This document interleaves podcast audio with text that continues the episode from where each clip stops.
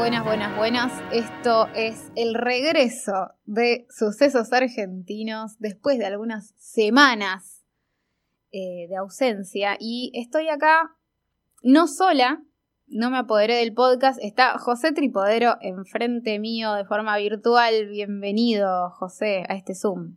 ¿Qué tal, Victoria Duclos? Bueno, vos también estás virtual, porque en el momento que escuchen esto, será todo virtual. No existe el vivo en el podcast. Estás poniéndote un poco filosófico, pero sí. Em, o un poco molesto, como quieras. no, pero bueno, yo estoy de alguna manera en el estudio eh, de punto cero. Así que bueno, es como que en este caso el que está por Zoom en la vida real sos vos. Exactamente. Bueno. El que está dado vuelta sos vos, digamos, ¿no? Como decía, no me acuerdo qué. Pero estamos acá para hablar de cine argentino, ¿no? Eh, me parece. No me acuerdo muy bien de qué era este podcast, así que ayúdame un poco. Sí, era de cine argentino. Había como temor porque esto no volviera a suceder, me parece, ¿no? Como unas cosas de, che, ¿qué pasó?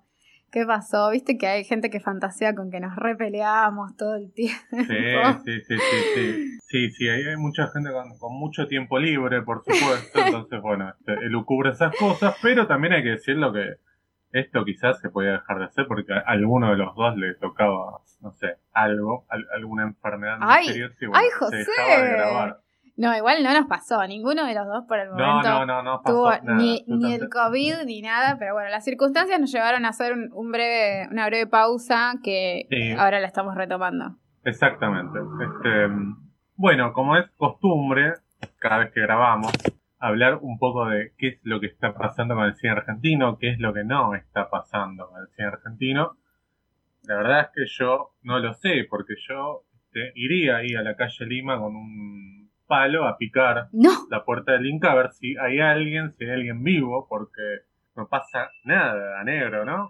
Sí, bueno, es un poco también, lo habíamos dicho, creo que en el episodio, no sé cuál, pero el año pasado, por lo menos yo recuerdo haber mencionado esto de que me parecía que para un primer año había sido como una gestión muy enfocada en la transición y en mostrar las cosas que tenían que arreglar de lo que había sido una herencia quizás de un Inca eh, complicado y que verdaderamente este iba a ser el año en el cual eh, iba a tener que demostrar de alguna manera, bueno, eh, cosas que tienen que ver con su propia gestión y dejar de hablar de lo que se heredó de alguna manera, ¿no? Como no puedes estar cuatro años hablando de eso. Y dicho y hecho, estamos a mayo y aún no tenemos, por ejemplo, un, informe de gestión, así como antes se habían pavoneado bastante con sus informes de gestión, hablando de cómo habían puesto los, los, números en orden y en regla y qué sé yo, y deudas y qué sé yo, qué sé cuánto. Entonces me parece que esa es una primera señal de que está pasando un poco eso que habíamos dicho, de que era mucho más fácil hablar de lo que se estaba heredando que de lo que se estaba haciendo. Sí, Completamente de acuerdo. Y también otro gran problema que estamos teniendo es que ahí hay un limbo con los estrenos, ¿no? Con las producciones que ya están hechas y, además de los problemas que hay con las producciones en curso, porque lo del programa Jueves Estreno quedó muerto, pero no se pensó un plan B, sabiendo además que esto de que las salas iban a bajar la persiana nuevamente era algo que se iba a dar, no es que bueno, uh, de pronto apareció el DNU del gobierno y nos este, tomó con nada, con el trasero al norte, digamos. Este, sí, o, por lo menos eh, era una gran posibilidad que volviera a suceder. Si no era ahora, era dentro de quizás no esperaban que fuera tan rápido, viste, considerando que las salas estuvieron abiertas muy poco tiempo, pero lo cierto es que eh, eh, mirar cualquier país del mundo era pensar que eventualmente podían volver a cerrar todas las actividades y me parece que eh, tendrían que haberlo considerado. Me parece que además, en este caso, si bien ya la incorporación de lo que había sido jueves estreno había sido de alguna manera tardía, el año pasado, porque de hecho otras plataformas como Puentes de Cine habían reaccionado mucho más rápido. Eh, me parece que en este caso es aún peor porque directamente dijeron, no, ya fue. Claro, ya fue, yo otra vez no voy a reactivar esto. Claro, pero el problema es que tenemos en algunas salas del país, todavía los cines funcionando. Creo que Córdoba eh, y algunos cines del noroeste argentino. Pero no hay estrenos, digamos. No es que vos decís, bueno, qué sé yo, amba que se joda, está bien, no pasa nada, pero por lo menos se estrena en el interior. No se está estrenando nada. Si ya no se estrenaba en la vida normal, eh, José se va a estrenar. Claro, pero digo, viste, qué sé yo, habíamos tenido el caso de eh, esta película de Morocco Coleman, oh, que había salido en Córdoba, por lo menos. Todo un suceso. Claro, claro, sí, justo, ¿no? Como nuestro podcast. Pero no, ni siquiera se ha pensado como un paliativo de, no sé. Y aparte no es tan complicado, digo, porque el año pasado se había actuado con bastante celeridad esto de bueno, pasamos a lo digital y al, canal de, Cinear por, por la TV, digo. Y ahora no hay absolutamente nada. Es decir, la única noticia que ha conmocionado en estos últimos días es que eh, Guillermo Franchella y Marcos Carneval están filmando en Córdoba. ¿Viste? No sé si eh, pudiste ver las fotos en internet y este, algunas cuentas que bueno, lo celebraban como si hubiera venido a filmar, no sé, Paul Verheaven, este, una película acá, digo. Y lamentablemente, yo creo, más allá de, esto que se presenta como un hito, es que demuestra un poco que el cine argentino está volviendo a una etapa muy oscura en la que celebrábamos que se filmaban tres películas. Por supuesto, lo de la pandemia siempre es algo que tenemos que tener presente hasta que se vaya, claro está, pero no hay indicios, no hay señales de vida, ni en las producciones por venir, ni tampoco en aquello que, ya está producido. Me parece que hay muy pocas ganas eh, de innovar y de alguna manera eh, esta, si bien era una complicación importante, digo, yo puedo, yo puedo entender que, que no haya rodajes, por ejemplo. Digo, puedo tener opiniones contrarias, puedo pensar, puedo hablar de protocolos, lo que quieras, pero es algo que yo puedo llegar a entender. Puedo agarrar y decir, bueno, es una pandemia, no sé, no se puede, lo que fuere, no sé, no importa.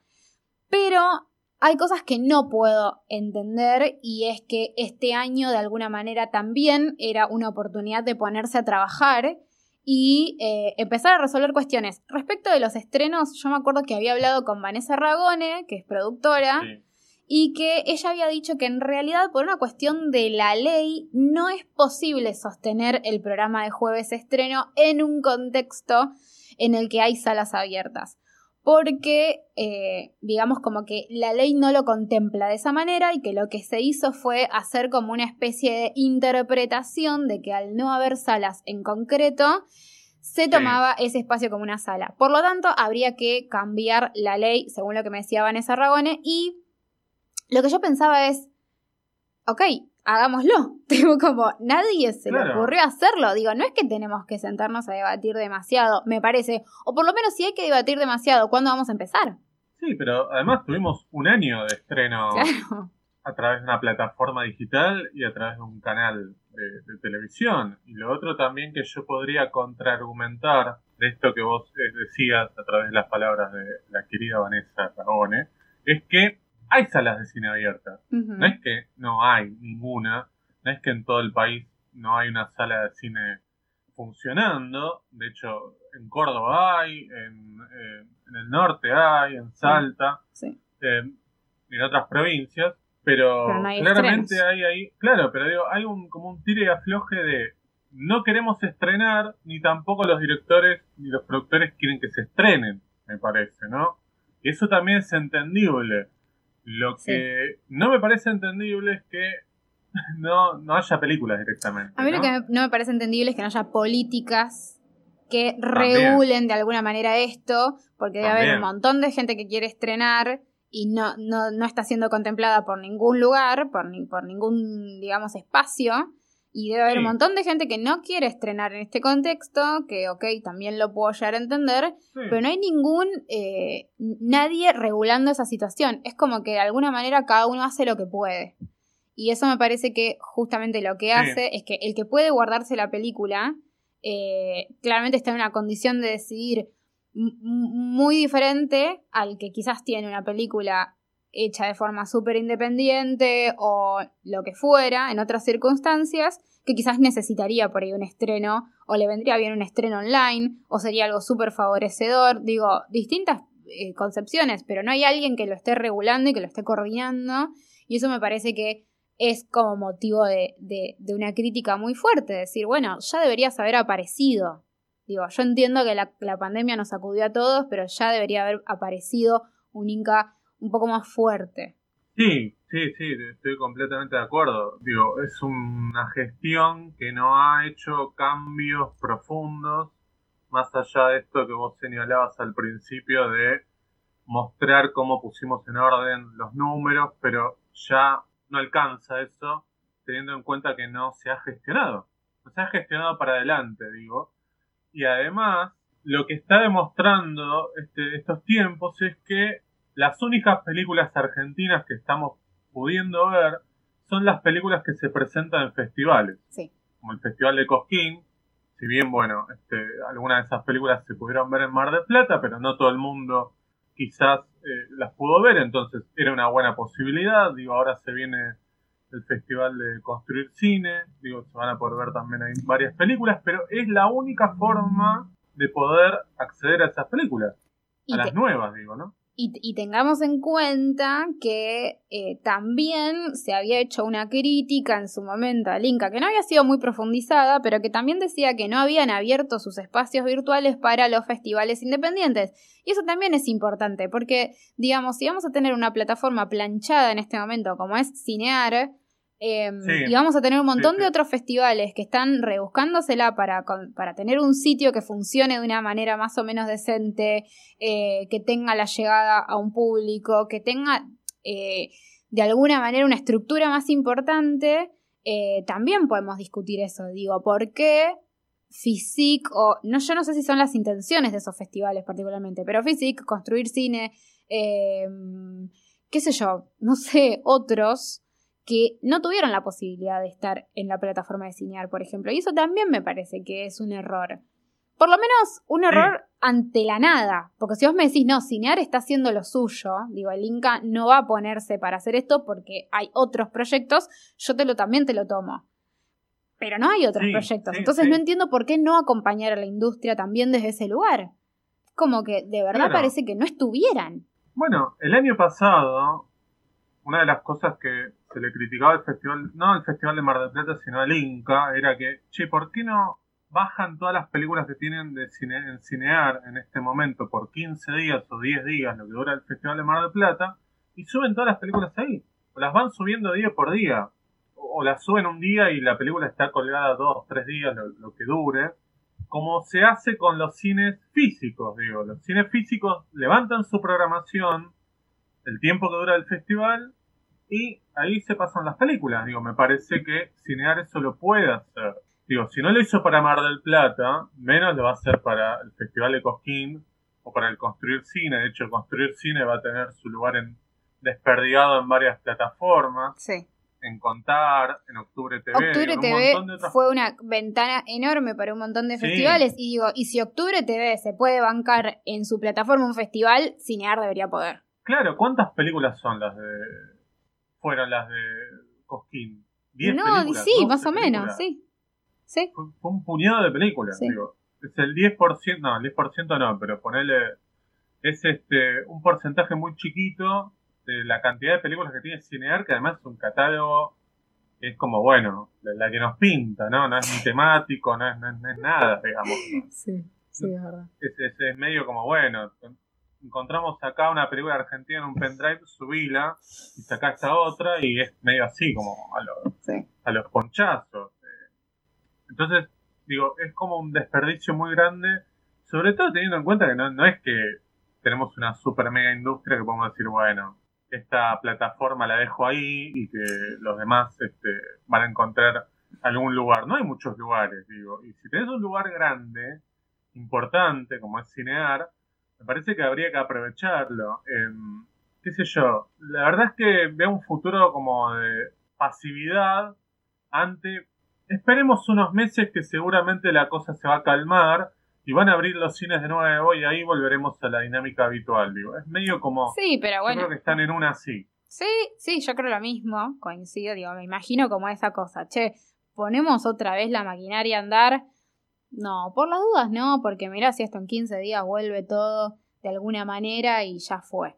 Pero también hay que discutir si la, la, manera habitual era la manera en la que era la, era la mejor manera, porque tampoco a mí me cierra eso, digo, después de la pandemia también aparecieron un montón de cosas eh, que son muy particulares, que tienen que ver con el cine online, que tienen que ver con las visualizaciones, que, que también despertaron una idea de que lo habitual quizás no era lo mejor. Entonces, también me preocupa que en un gesto de absoluta falta de inteligencia no hayan aprovechado aprender de las necesidades que estaba teniendo el cine argentino y que expuso lo virtual. Por ejemplo, lo que decimos siempre, la cantidad de espectadores. Ir tan al llano como eso, no hacer una lectura de esos números y tomar acciones en función de eso, bueno, es, una falta de inteligencia absoluta. Sí, lo triste es que todavía no terminó la pandemia y ya se olvidaron. Sí el programa después de estreno. Digo, pues estamos en pandemia, no es que estamos hablando acá. Ah, estamos haciendo un balance de lo que fue la pandemia. Estamos en plena pandemia, de hecho. Algún día. grabando, no es que estamos. Este, Algún día haremos un episodio balance de lo que fue la pandemia. Yo ruego que sí. Había un chiste que lo escuché hoy. Que decía alguien que venía del futuro y decía, che, ¿qué año es este? 2020. Ah, el primer año de la pandemia. ¿no? como dando a entender. Ya es la Son como 15, ¿viste? Mm. Eh, lo que voy es que me parece que no se aprendió absolutamente nada del año pasado, digamos, en cuanto al cine argentino. Si bien algunos directores, productores, productoras, directores, lo vieron como algo muy bueno, esto de poder estrenar de esa forma y verle el lado positivo de la cantidad de espectadores que se sumaban en comparación a lo que hubiera sido un estreno en sala en el que hubieran ido muy pocas personas, que hubieran tenido pocas funciones. Eso también, eso es lo, para mí ese es el gran cambio que te genera la virtualidad. Versus, claro, por supuesto, se pierde la experiencia colectiva, se pierde la calidad de, bueno, la película la pensaste para cine y la tenés que proyectar, la tenés que emitir en vez de proyectar, justamente. Pero hay como una idea de esperemos a que vuelva todo a ser como antes. Y yo creo que no todo va a ser como antes en muchísimos aspectos, pero en uno claro que no va a ser como antes va a ser en el tema de cómo se consume, yo odio la palabra consume para, para películas, pero digo, se van a ver las películas de otra manera, no importa ya si todas las salas abren y si ya no hay que usar barbijo en la calle, digo, ya eh, este, esta manera de ver las películas a través de una plataforma o verlas a través de una app, la tele o qué sé yo, llegó para quedarse y no va a cambiar. De hecho, se va a profundizar de otra manera y los cines van a tener que encontrar una, una forma distinta de poder atraer ese público. Yo creo que un público de cine siempre va a estar. Lo último que digo de esto es que el Inca debería poner el ojo también en los festivales porque los festivales cumplen una función social, más que el hecho de, bueno, organizamos acá en Cosquín, por ejemplo, un festival eh, con algunas películas. Digo, es para que la gente del lugar vaya a ver estas películas, no para vos que estás acá en Palermo, que vos decís, ah, pero ellos ya la dieron en Mar del Plata. Y sí, la dieron en Mar del Plata y vos la viste porque te fuiste a Mar del Plata, pero la gente que está en Cosquín es un evento, se transformó desde hace 10 años en un evento que se espera todos los años, porque es un momento, digamos, de experiencia colectiva para ver películas, digo. Y eso pasa con un montón de festivales en el interior y por eso tienen la importancia que tienen, digo. Nosotros desde acá tenemos la comodidad de que todos los años tenemos el Bafisi, todos los años tenemos Mar del Plata, que es tomarte un micro y estar en 4 o 5 horas, pero en el interior, así como siempre decimos, que no hay salas de cine, no hay espacios cinta en todos, en todas las ciudades grandes del interior, imagínate en los pueblos, cada festival que, que está vivo tiene un motivo social, digo, además del hecho de, bueno, de darle la posibilidad a, un público de, ver películas. Sí. Y también, igualmente, como eh, no quería dejar de decir también, porque yo entiendo también todos estos enojos con el Inca y, los, comparto, pero también me parece que hay que leer con cierta prudencia eh, algunos eh, comunicados y formas en las que se reclama desde otros sectores. Me parece que hay que hacer una lectura prudente a veces, porque cada sector tiene sus propios intereses también y eh, a veces yo siento que nos subimos a, una, a la crítica que alguien más escribió y cuando rascas un poquito te das cuenta que quizás hay cosas que no son tan así. Pero bueno, nada, o sea, como tratar de tener una mirada amplia sobre el conflicto me parece que es la mejor forma de tratar de llegar a algún, algún tipo de conclusión. Eh, pero bueno, tampoco quería dejar de decir eso porque a veces me encuentro con comunicados, eh, me encuentro con cartas y cosas así, que después terminan no siendo exactamente lo que dicen. Digo, sin ir más, lejos, más lejos, hace poco se había hecho una declaración de persona no grata y de pedido de renuncia a Puenzo y se mencionaba una resolución que supuestamente había tomado el Inca que jamás estuvo publicada en el boletín oficial. Por lo tanto, eso no es, no es real, no es cierto, es falso. Hasta que no se publique en el boletín oficial, no existe. Y cuando uno pedía ese documento y decía, che, esta resolución no está, te pasaban un PDF que lo puedo hacer yo en mi casa. Entonces, digo, ojo con esas cosas. Cuando ven un comunicado, lo que sea, tómense un segundo más para googlear de lo que se está hablando, para buscarlo. Es un minuto y por lo menos uno no, no empieza como hablar desde cualquier lado. O sea, no quería dejar de decirlo porque me parece que si no también no, me ponemos solamente de un lado y me parece que tampoco está bueno. No, más bien, más bien, sí, por supuesto. Ese es otro gran drama que tenemos que no es que acá hay buenos y malos, sino que tenemos malos por todos lados y tenemos pocos buenos, ¿no? Y no es que, bueno, uno dice, bueno, no me pongo de, este lado, del lado del colectivo y después lees y bueno, quiénes están en el colectivo.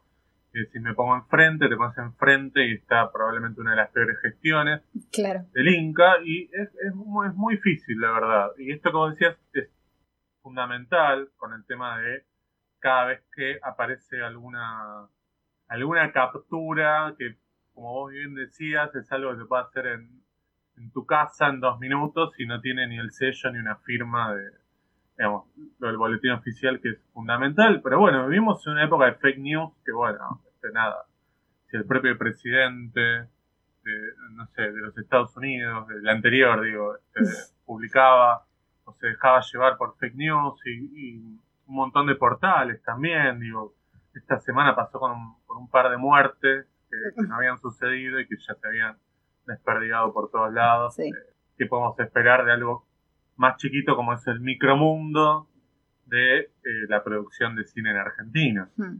Eh, pero, no sé, es, muy, muy largo esto. Es sí, sí, yo, un episodio. Claro, igual nada, continuará y seguramente en dos episodios tendremos que volver a hablar de algo. Yo quiero quiero que en algún momento podamos volver a hablar de algún informe de gestión. Los entro todos los días a refrescar la página del Inca a ver si en algún momento lo suben.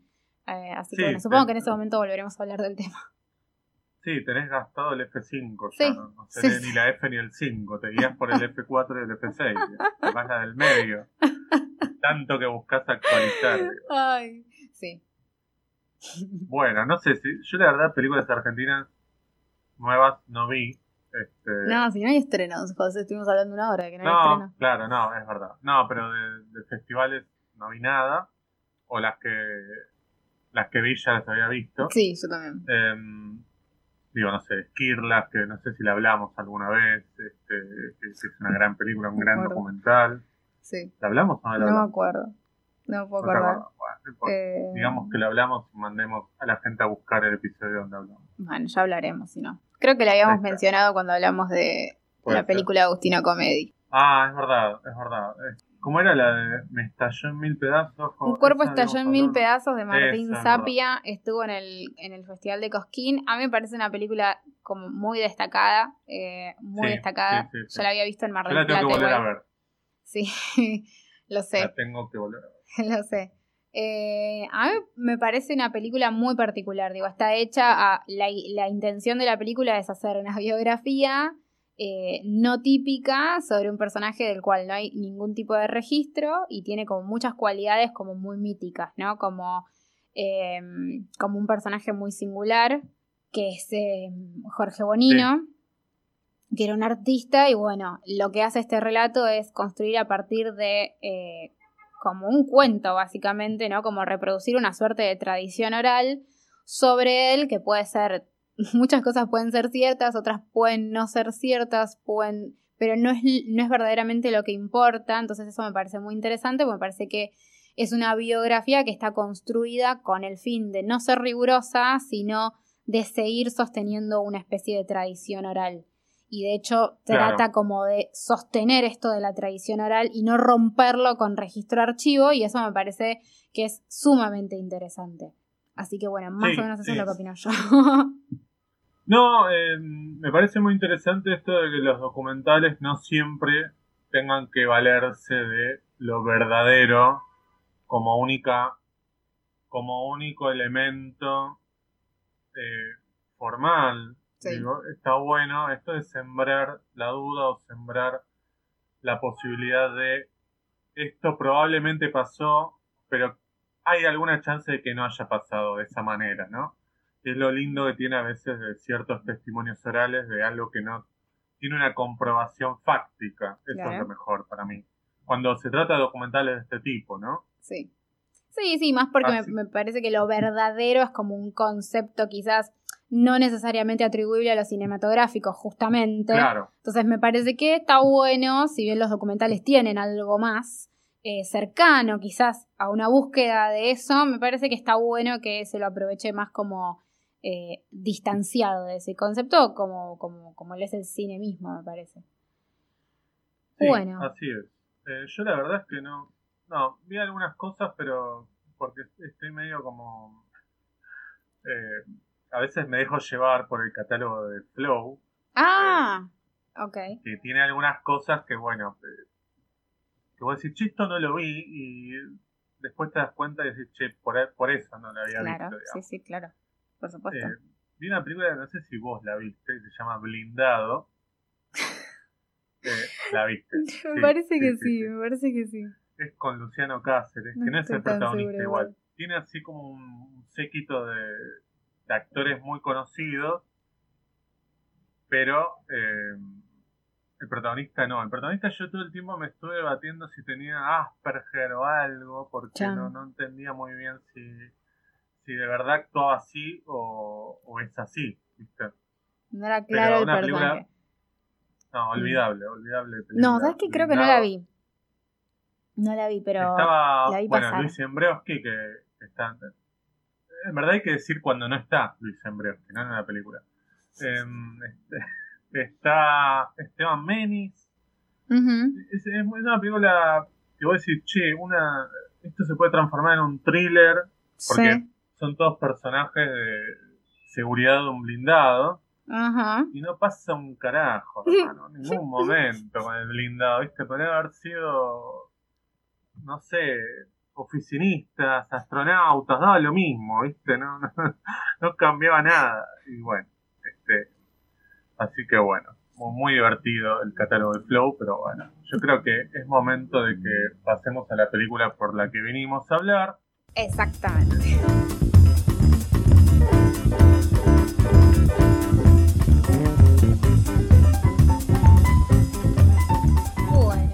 Entonces estamos de vuelta. Hicimos una, una breve pausa con una musicalización muy bella, seguramente que les endulzó los oídos. Y estamos listos para eh, hablar de la película que nos trajo acá para este episodio. Y nos referimos a ¿qué película, José Tripodera? Las venganzas de Beto Sánchez de el querido Héctor Olivera. Sí. Película que vamos a vamos a blanquear todo, ¿no? Ah, este, mm, a ver, ¿qué A ver, tengo miedo. Esta es una película, yo no, lo, digo de antemano, este, si quieren decir que abro el paraguas, abro el paraguas, no, pasa nada.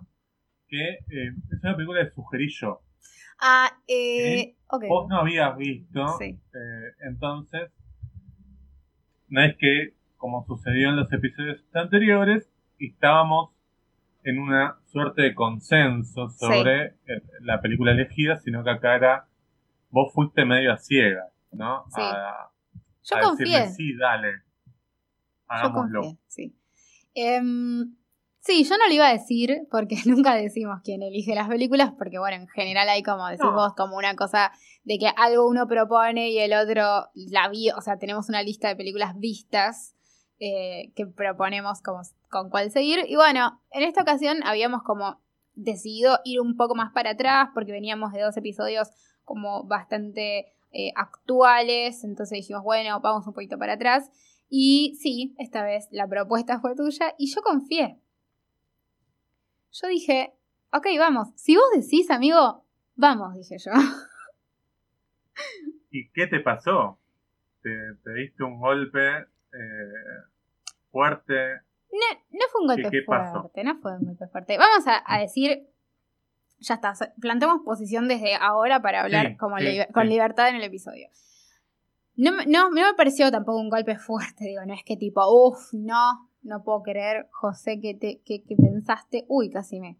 Em, sino que quizás, o sea, empecé a ver una película que me, estaban, que me estaba gustando, que me estaba entusiasmando, la terminé de ver, me pareció que, eh, que es una, una buena película, digo, yo no puedo, no puedo negar ni discutir eso, pero la sentí constantemente como una película que había envejecido, quizás en no el mejor sentido de la palabra. Y con esto quiero marcar como una diferenciación entre quizás otras películas de las que ya hablamos, que habíamos dicho que no habían envejecido justamente. Creo que lo habíamos dicho, o por lo menos lo digo con eh, apenas un delincuente, creo que era una, eh, inclusive con Señora de Nadie, digo, me parece que son películas que uno las ve ahora y siguen funcionando en cuestiones formales, en cuestiones de, de ritmo, eh, en cuestiones de diálogos.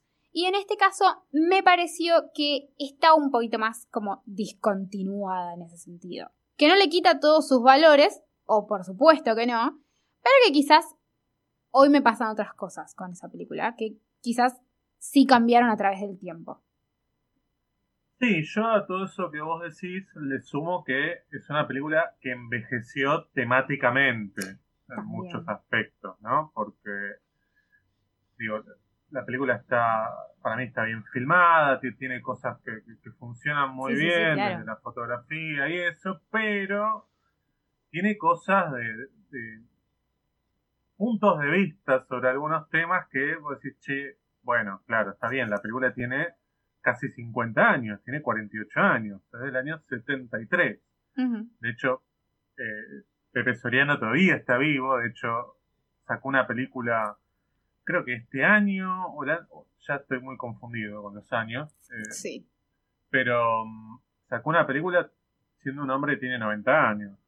Eh, un protagónico, además. Una película, igual, la, la, la sinopsis que leí no me daba muchas ganas de verla, pero, eh, volviendo a Las Venganzas de Beto Sánchez, es una película, como dijimos, que está dirigida por Héctor Olivera.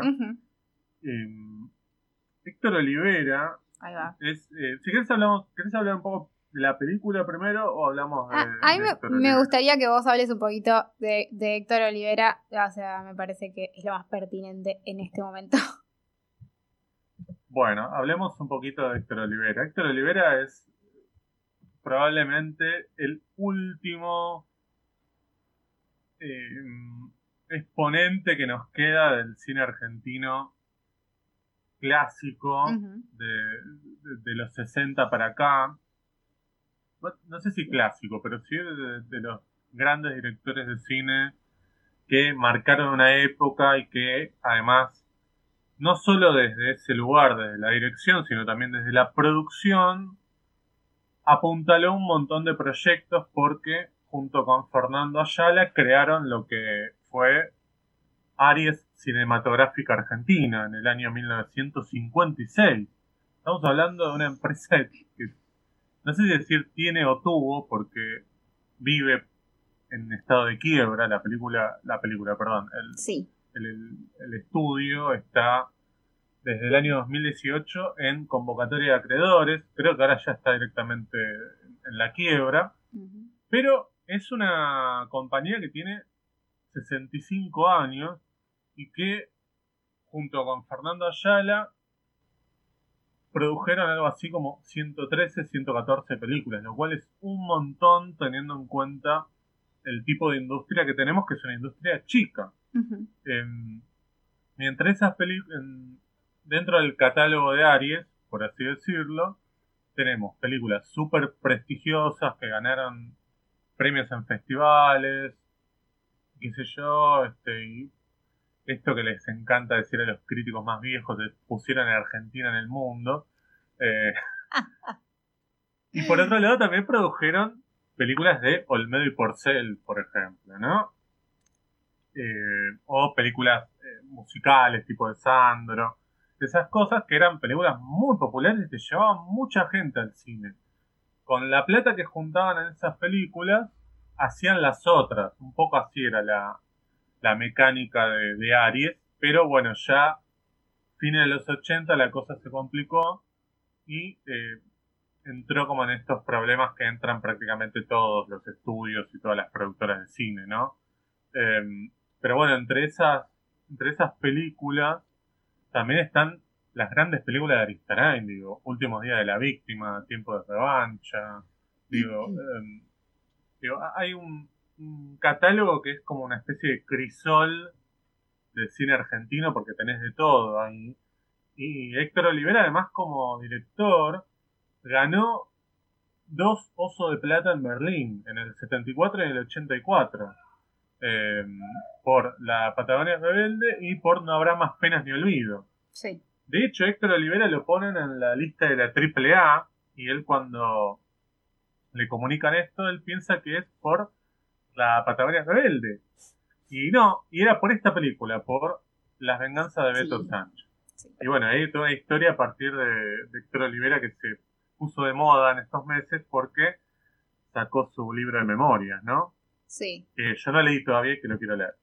Sí. Otra cosa es que esta película, que vos recién eh, mencionabas esto, eh, esto último, también eh, tengo entendido que la comisión es episcopal argentina la había, eh, la había considerado en un comunicado como un film totalmente negativo. Eh, y por otro lado, también que bueno, que en ese, en el año siguiente fue como la ganadora del premio Cóndor de Plata, junto con Juan Moreira, compartieron premio. Como para hablar de. Sí, sí, sí, sí digo, tuvo una época Héctor Olivera entre mediados de los 70 y mediados de los 80 que era probablemente uno de los directores argentinos más, más populares. Eh, sí. Pero... Me sorprende, dicho esto, tampoco, eh, tampoco material disponible para estudiar un poquito la película. Eso me, me pareció como un poco triste, ¿no? Como decir, bueno, che, pasó esto, pasó esto, pasó esto, pasó esto, y no hay una entrevista que uno pueda leer o escuchar a, a Oliver en la que le pregunten sobre esta película, por ejemplo. Como, por lo menos eh, es difícil de rastrear. Eh, bueno, quizás haya alguna película en el futuro, no sé. Bueno, claro. En la que se pueda, en la que, en la ¿Estás haciendo futurismo? pero bueno, no lo sé. José, por este, favor, guarden este tape. Sí, guárdenlo. No el tape, pero sí la grabación, por lo menos. Em, no, la cuestión es que, el, digamos, más allá del problema de siempre decimos la cinemateca, el archivo audiovisual argentino, acá hay un problema más que le sumamos, es medio como coronadengue esto, porque el catálogo de, el catálogo de Aries, al estar eh, el sello en convocatoria de acreedores o en quiebra. Ah, sí, claro. Claro, no hay posibilidad de que vos veas en Netflix, no sé, Últimos Días de la Víctima. Eh, es muy difícil. Em, se han hecho algunos acuerdos por eh, algunas películas. Igual creo que Últimos Días de la Víctima, no sé si está en Amazon o es de la otra, eh, Tiempo de Revancha. Creo que Tiempo de Revancha estaba en Amazon, pero bueno, no me acuerdo bien. Lo que sé es que ninguna está en Cinear, es lo único que sé. Claro, bueno, pero viste que medio que en Cinear... Eh, que Cinear te paga algo por, Sí, sí, sí. Porque vos pongas la película, ni, te compra los derechos ni nada. Pero un poco tiene que ver con eso, y es así que La venganza de Beto Sánchez la tuvimos que ver en, la tuvimos que ver en YouTube en una copia muy mala. la película está bien filmada, está bien hecha, digo, no, no es que es lo que decimos siempre, no, me acuerdo si lo decimos siempre, pero lo, muchas de estas películas, siempre. ¿Cómo? Lo pensamos siempre.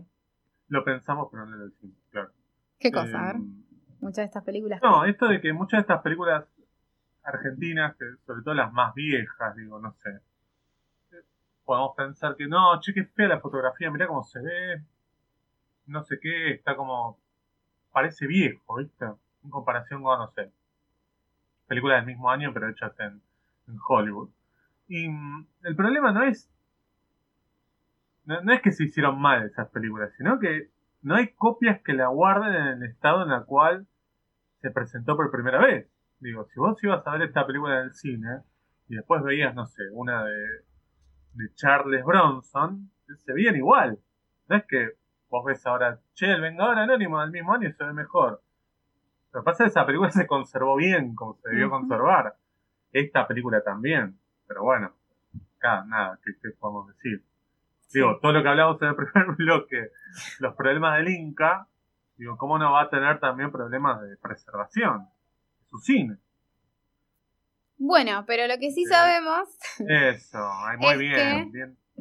Bueno, em, antes si querés de comenzar a hablar de la película, vos mencionaste la biografía, la autobiografía de Héctor Olivera y bueno, medio como que no vamos a dejar pasar y no teníamos forma de emplazarlo a la película, pero sí podemos hablarlo antes, que tiene que ver con que justamente en, en la biografía hace poco se había armado como cierto revuelo en redes sociales em, porque Héctor Olivera revela que había mantenido como un, vínculo sexoafectivo con Fernando Ayala, ¿no? Que habían, que han sido de alguna manera como una pareja.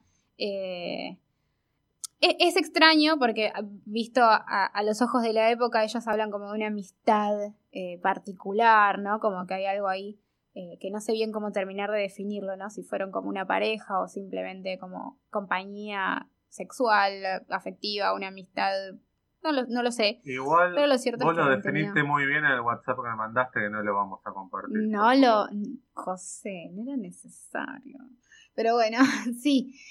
Pero bueno, sí, había saltado como esto dentro de lo que son sus memorias y me había parecido, bueno, igualmente todo esto surgió eh, y se hizo más público a partir también de una publicación eh, que hizo Diego Tererotola en página 12, si no me equivoco, eh, que es una nota muy linda, así que la súper recomiendo como para ampliar un poco el tema y también ampliar por qué, por qué es importante de alguna manera hablar de esto y no es como chusmerío, sino que es, interesante porque de hecho él hace un análisis con otras películas eh, que podrían tener que ver con su historia. Entonces es, es muy interesante. Sí, sí, totalmente. Me pareció muy muy interesante además que lo haya abordado de esa manera Diego Trelotola, digo, no, es que bueno, la escribió la escribió alguien en Exitoína y claro, claro. como una especie de No saben lo que pasó, claro. Claro. No, yo creo que igual no, no interesó en los portales porque bueno, Héctor Olivera es alguien que, que no está por ahí en el candelero y además es un director de cine. No sé, si hubiera sido sobre Rodolfo Bebán, probablemente capaz que hubiera salido. Claramente, claramente. Eh, pero bueno, a mí me da muchas ganas de leer esa, ese, libro de memoria, que no dijimos cómo se llama, se llama Fabricante de Sueños. Exactamente. Eh, y que Héctor Olivera se había abierto una cuenta de, Instagram. Yo tenía medio como. medio me ponía como un calendar. Aprendí el año pasado lo que es un calendar. Me acuerdo que me preguntaste qué es un calendar y yo te contesté cualquier cosa. nunca nunca ayudarte. No, lo sabía y te respondí igual. Sí, me mandaste la foto de un calendario de una fábrica de pasta. Eh,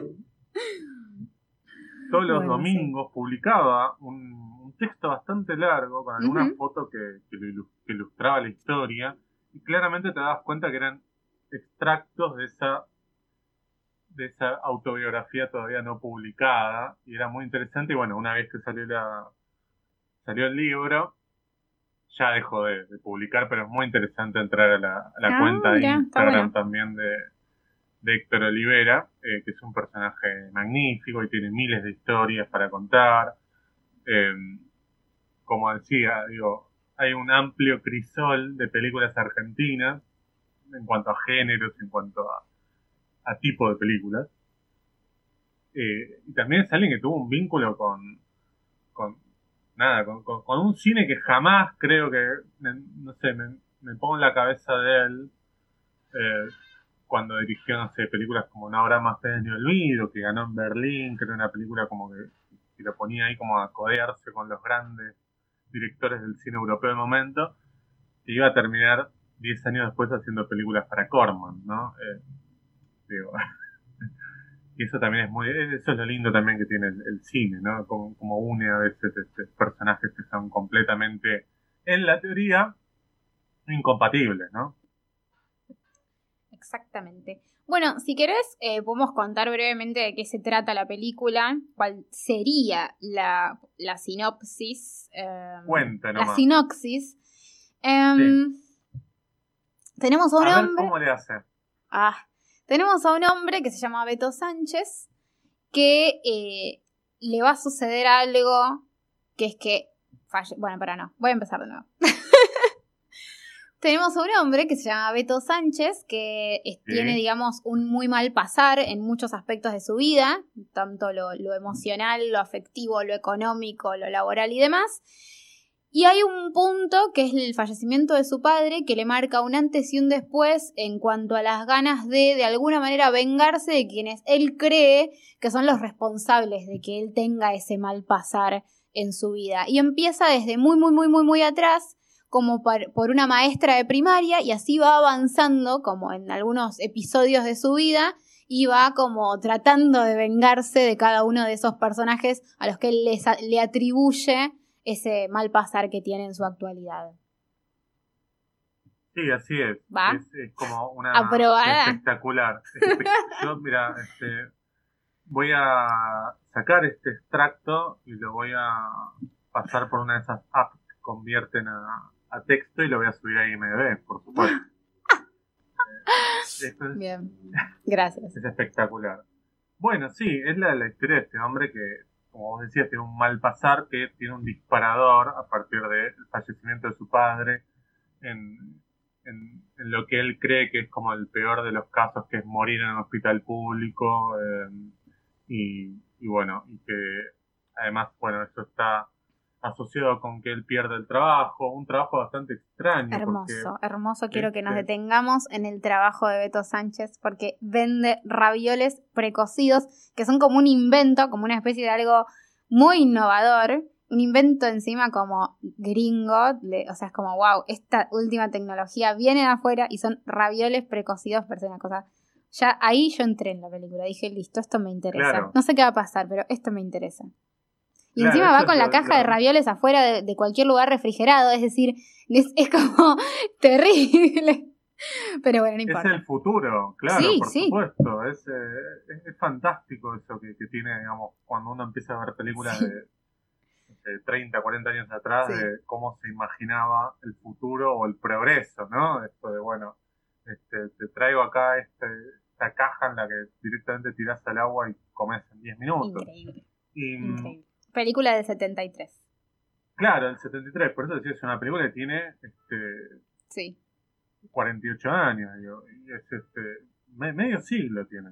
Pensemos, pensémoslo, pensémoslo en ese nivel de gravedad, digo, ¿no? Eh, para bien y para mal. sí, sí. Y la película claramente él lo pone en un lugar de alguien que tiene como un- una idea de lo aspiracional, que está en el principio de la película, cuando él está ahí con un grupo de gente pasándola bien y que pertenecen como una clase social a la que él claramente no, y que después está ilustrado con los autos, ¿no? Son una serie de autos eh, de alta gama, podemos decir, y él tiene un fitito, digamos, que, le anda medio mal, que es muy importante en la película porque es lo que lo lleva y lo trae, entre comillas, Sí. es lo que lo lleva al interior a vender eh, es- esta comida como bastante extraña y novedosa a la Mm. vez. Sí. Y bueno, ese trabajo él lo pierde y eh, asociado, como decíamos, a la muerte de su padre, eh, empieza como a elucubrar esta idea en su cabeza de que el problema de su actualidad está en el pasado, está en, ciertas figuras de autoridad que tuvo en el pasado. y distinto por un lado y también por el lado de los vínculos afectivos, ¿no? Y distinto a lo que hizo eh, Pasternak en la película de Cifrón, que lo juntó a todos en un avión, él va como a cada sitio con cada personita y le, se, que se toma su tiempo para resolverlo. Algo que habías eh, dicho mm, sobre esta idea de, cómo él se vincula también con ese entorno, de alguna forma a lo que él aspira o aspiraría o, del cual reniega no haber logrado, que es que justamente em, hay, una frase que a mí me gusta mucho, que es que creo que él conversa con una prostituta con la que él, eh, con la que él está a veces, em, a la que ella le dice, tenés un montón de amigos que, están en un buen pasar de alguna manera, y él le dice, a ellos no puedo pedirles nada porque ellos piensan que no lo necesito. Entonces ese es como también el por qué él no puede resolver este problema, porque él también fabricó algo que es insostenible y también tiene que ver con que se vaya derrumbando todo, digamos. No tiene a dónde pegar el manotazo de ahogado, eh, nuestro querido Beto Sánchez. Sí, exactamente. De hecho, uno de los amigos es Federico Lupi, que paga el funeral del padre, ¿no? Este, y tiene además como esa una figura que contrasta con la de él, porque es un tipo alto, flaco, de buen vestir, eh, medio como también una especie de ganador, eh, fachero, qué sé yo, y Beto Sánchez es un tipo, nada, es George Costanza de Seinfeld, digamos, es medio petizo, pelado, un poquito, este, un poquito de huesos grandes, digamos, eh, y eh, todo eso, digamos, como que juega en contra desde su mirada, por supuesto, para tener éxito, digamos, eh, en la vida, lo que él cree que es el éxito, ¿no? Esto de tener un buen pasar económico y a partir de eso construir su vida. Y esto que vos decías, en, la comparación con Pasternak, el, prólogo de este, Relatos Salvajes, esto de, que, es como una especie de síntesis de lo que sería la venganza de Beto Sánchez. La venganza de Beto Sánchez es como una especie de jueguito en el que el tipo va superando niveles. Exactamente. ¿no? El, primer nivel es, eh, creo que el primero, la primera que va a ver es a, la, maestra, que es China Zorrilla. Eh, Exacto, que que ya está en modo, eh, eh, va, en algo que nunca dejó de ser, creo, China, ¿no? Este, siempre haciendo el mismo papel de alguien que dice como, no sé, mil palabras por segundo. Sí, me Se encanta. le entiende todo aparte. Sí, sí, fantástico. Y que, aparte de que, que no me cansa de ver eso, o sea, eso es lo que tiene igual en particular. A mí por lo menos no me cansa. Em, no, no, no, no, es, muy divertida. Este, además tiene como un tono de voz muy particular que uno la asocia a ella, digamos. Sí, es graciosa. Es graciosa y hasta, si bien la película supuestamente es, o sea, es una comedia, em, sí, claro. para mí hasta, hasta ese momento no se manifiesta como una comedia tan, tan explícitamente. Por lo menos podría haber tomado, otro, o sea, si, si en vez de eh, aparecer China Zorrilla, apareciera una actriz más dramática y eh, más o menos tuviera otro tono de, voz, podría, podría aún no haberse manifestado la comedia en la película para mí. Digo, por lo menos eh, me costó como encontrar la comedia hasta que aparece quizás China Zorrilla, algunos diálogos, como alguna cosita eh, o alguna puesta de cámara en particular justamente de esa escena que tiene que ver con el arma que le pone en la cabeza en el aula, que tiene como un plano muy particular, que no es dramático en sí mismo, eh, pero es una película muy áspera en realidad. Sí, sí, es una película, digo, previo al encuentro con la, con la maestra a la que él va a visitar. Sí, eh, abragado. claro, va a estar, entre comillas, está abragado porque es lo que le hace creer a la madre. Eso también es importante, estaría bueno charlarlo, ¿no? la, mirada sobre, sobre la figura materna o sobre por lo menos el estereotipo que, que se tenía sobre el, las amas de casa y criadoras de este, jóvenes, ¿no? Eh, pero bueno, quiero decir, previo al encuentro con la con la maestra, la muerte del padre está contada con un tono muy dramático, digo, esto de, él que, grita en el medio de la sala, que, parece medio un pabellón, ¿no? Es medio como muy, muy, muy, triste, muy patético. Él grita que se va a vengar, digo, y es todo como bastante dramático. Eh, eh, yo creo que, la película tiene como una suerte de, ambigüedad en el tono que trabaja, porque trabaja, porque no, es una comedia dramática tampoco, diría yo. Eh, tiene momentos en los que hay un poco más de comedia y otros momentos en los que hay un poco más de drama, digo, a mí la parte que me pareció más de comedia es la parte en la que intenta vengarse de este amigo que es Federico Lupi, la que lo deja desnudo, medio que lo humilla. Esa es como la, que a mí me pareció como más, más dramática, pero hay algo que... ¿Más dramática o más cómica? No, perdón, más cómica, perdón. Muy bien, muchas gracias. Estaba diciendo cualquier cosa. Em, pero quiero decir, me parece que la, la película tiene, tiene, un problema acá, digo, en esto, digo, en cuanto al tono por lo menos vista desde hoy. Sí, sí, hoy. Porque, digo, en su momento, como vos decías, ¿no? La conferencia episcopal, que bueno, por supuesto por lo, del, lo que sucede con el sacerdote, eh, se, se, manifestó en contra, por supuesto, digo, las Fuerzas Armadas que también, pero yo no creo que haya sido una película con intenciones de provocar a estos a estas figuras de, autoridad. Yo creo que era una película que se había pensado más como una comedia, pero salió esto, no sé. Sí, no, no sé. Verdaderamente no sé. Pero mm, sí me parece que, bueno, hay como una cuestión de tono que hoy no sé si funciona de la misma manera, por lo menos me parece que no a priori.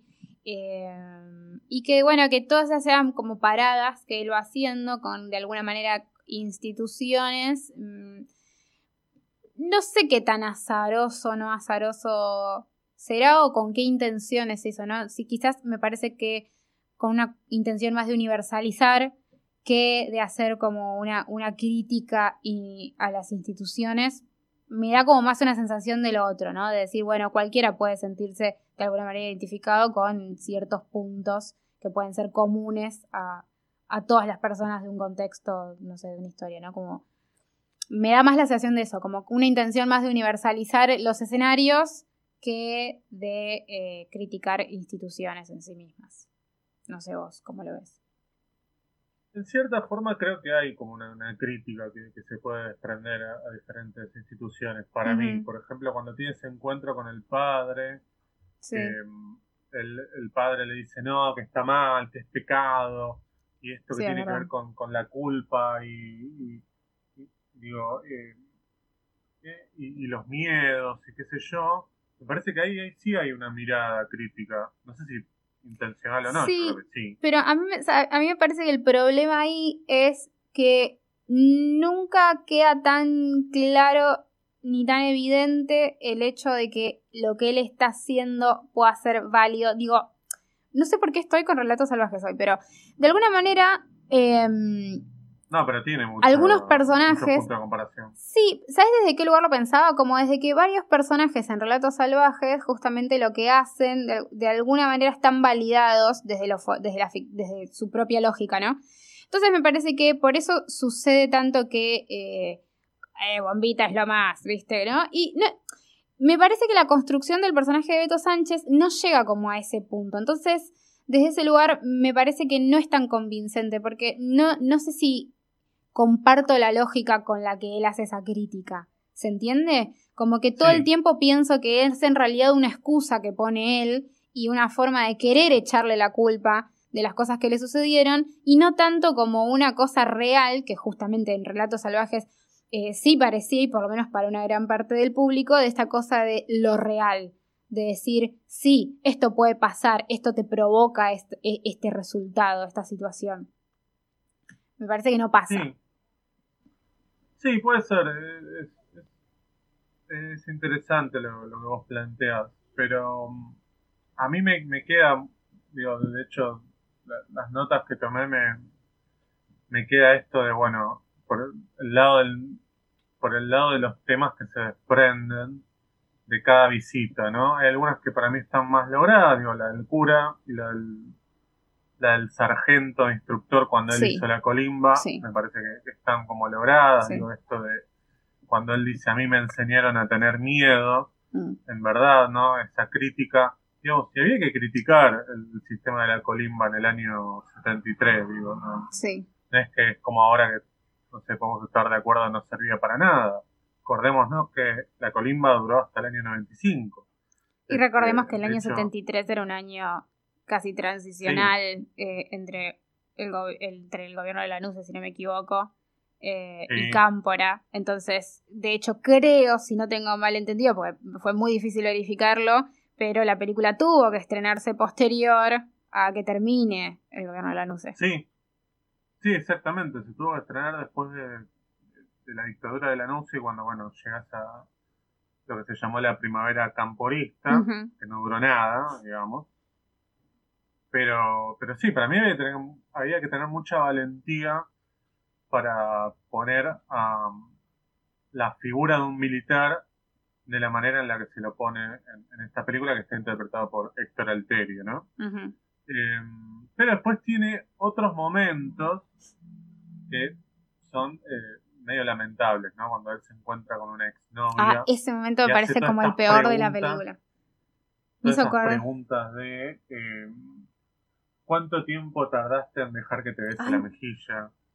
Dos años, no, dos meses. ¿Cuánto tiempo pasó hasta que dejaste que, no sé, te desabrochara un botón? No me acuerdo. Ahí hay, el... Sí. Hay un problema enorme para mí ahí que no hay correlación entre el tiempo que él se toma para para avanzar en la escena y el tiempo con el que él lo asocia de la vida real de los meses y los años. Ahí eso para mí es fundamental. Digo, no tiene sentido que él espera dos segundos, entonces le da, la deja darle el beso porque había pasado un mes y después espera dos segundos, 20 segundos más y la deja, no sé qué, como que hay una cosa rarísima, un paralelismo rarísimo ahí que me parece que, que está, directamente mal para mí eso. O sea, yo por lo menos yo no lo entendí. No lo entendí. No, me no, mal resuelto eso. Mirá, yo te digo, la película la vi por primera vez, no sé, hace 20 años. Ponerle ya me parecía extraño, ¿no? Es que ahora por los tiempos que estamos viviendo y por. No, no, claro, me parece que es una cuestión formal ahí.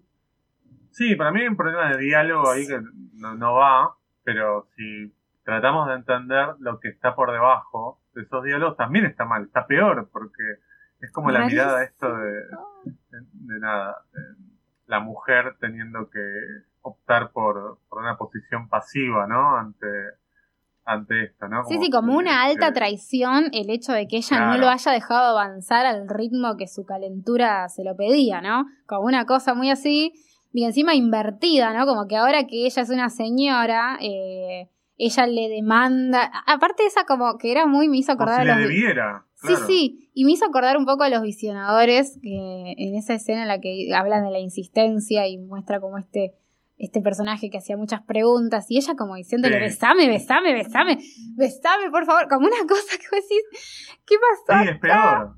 Es, terrible. Esa es la, eh, para mí ese es el peor momento de la película. Sí, para mí también, para mí es, es algo que no se sostiene, no se sostiene ahora ni nunca, creo, pero, pero bueno, este qué sé yo, digo, no. Es como que es esto que vos decías antes, digo, de para todos, para todas las figuras con las que él se cruzó, todas las personas que supuestamente marcaron su vida, él tiene un argumento que funciona en cierta manera como para tratar de convencer al espectador de que, si no, todas estas personas le cagaron la vida. Y para algunas personas vos decís, che, puede ser, vos te decís, no, no, claro, claro. para mí, algo que está casi al mismo nivel de la, de la novia es con lo que pasa al final con la madre, ¿no? Con esto de que, la película para mí termina mal. Eh, digo, esto de para qué me trajiste al mundo, ¿no? apunta a la madre con el arma, la madre encima que le dice, bueno, si te, si te hace sentir mejor, disparame. No, no, no. Y el final él mirando a cámara, ¿no? Este, como, como dejando esa pregunta al espectador, pero no de una manera con, bueno, construir un subtexto y dejo algo suspendido en la mente del espectador, sino que es directamente mirar a cámara y hacer esa pregunta, ¿no? Que, que queda como bastante bastante mal, digo, la película. Digo, eh, Sí. creo que de la segunda mitad para, para el final la película cae un poquito, cae sobre todo en esto de, de- de las ideas que, que buscan no interpelar, sino convencer al espectador, lo cual es que ahí es el problema. Coincido, coincido totalmente. Más pues me parece que, bueno, el efecto de convencer, medio que sé, quizás se desvirtuó con los años o quizás nunca funcionó, no lo sé, no lo puedo saber. Exactamente. Pero bueno, para mí es una película aceptable, pero creo que no, no hay mucho más para analizar. Para mí una de las mejores películas de Olivera. Así que bueno, la próxima, eh, si querés, podemos ver una de Campuzano y la, la charlamos. No. Yo no te voy a hacer eso a vos. La última de Campuzano No, podría podemos- ser podemos- como una cosa imposible. ¿Cuál es la última? No, no, la última. No me acuerdo el, el nombre, pero es, es Ah, imposible. la de, es la de Mar del Plata, decís vos. Imposible esa película. Mira que yo lo Sí, banco, ¿eh? sí, sí, sí. Pero bueno. Pero en bueno, algún momento igual haremos el episodio de las cosas que no nos gustaron porque eh, la gente lo clama. La gente quiere escucharnos hablar mal de otra gente. Hoy le dimos el gusto un poquito igual. Pero Ya estamos. estamos. Eh, José Hay que Tripodero. saludar a mucha gente. Primero que nada, yo creo que para quienes pedían a gritos un nuevo episodio, nos pueden escuchar entre semana en clase B eh, y en cine continuado, respectivamente, en punto cero también. Sí. Y después, no sé, ¿vos quién querés saludar? No, me parece que hay que saludar al señor Cristian Ponce. ¿eh? Sí, que no lo mencionamos hoy. Como un, un amuleto, el director Sí. de Historia del Oculto, que Sí. ojalá se estrene en algún lado. Creo Sí. que en España se puede ver por alguna plataforma. Sí. Saludar a González, que nos ha operado ahí mientras Sí. estaba escribiendo cosas. Sí. Ah, Eh, como si lo estuvieras y- viendo, sí. Y bueno, no sé quién más vos querés saludar en este No. minuto que nos queda. A punto cero, eh, a vos, a mí. y no, nadie más, creo. No me acuerdo. Por lo menos no Y me bueno, acuerdo. Bueno, volveremos, espero que pronto. Prontamente. semanas, capaz. ¿Quién Sí, dice? claro, claro que sí. ¿Qué, qué- qué va a pasar en este país? No lo podemos saber. Bueno, querido, Así que bueno, hasta la muchas próxima. gracias, Victoria Duclos. Bye bye.